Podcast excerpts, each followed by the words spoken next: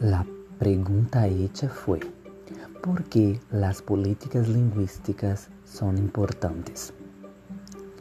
Ya que política pública es un intento de intervención para la reducción de un problema público, entonces las políticas lingüísticas son también políticas públicas, ya que son decisiones sobre las relaciones de la sociedad y de las personas con las lenguas.